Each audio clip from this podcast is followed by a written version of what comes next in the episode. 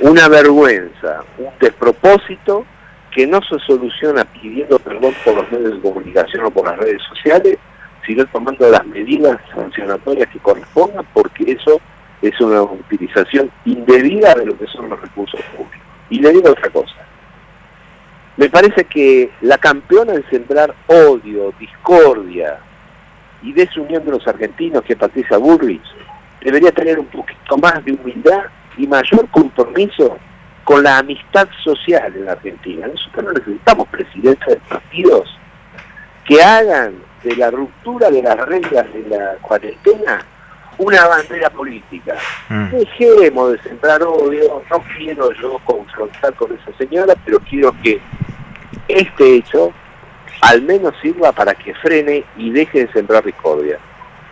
Mm. aunque diga públicamente o a través de esta diputada este Alejandro que va a devolver la plata del pasaje que usó indebidamente.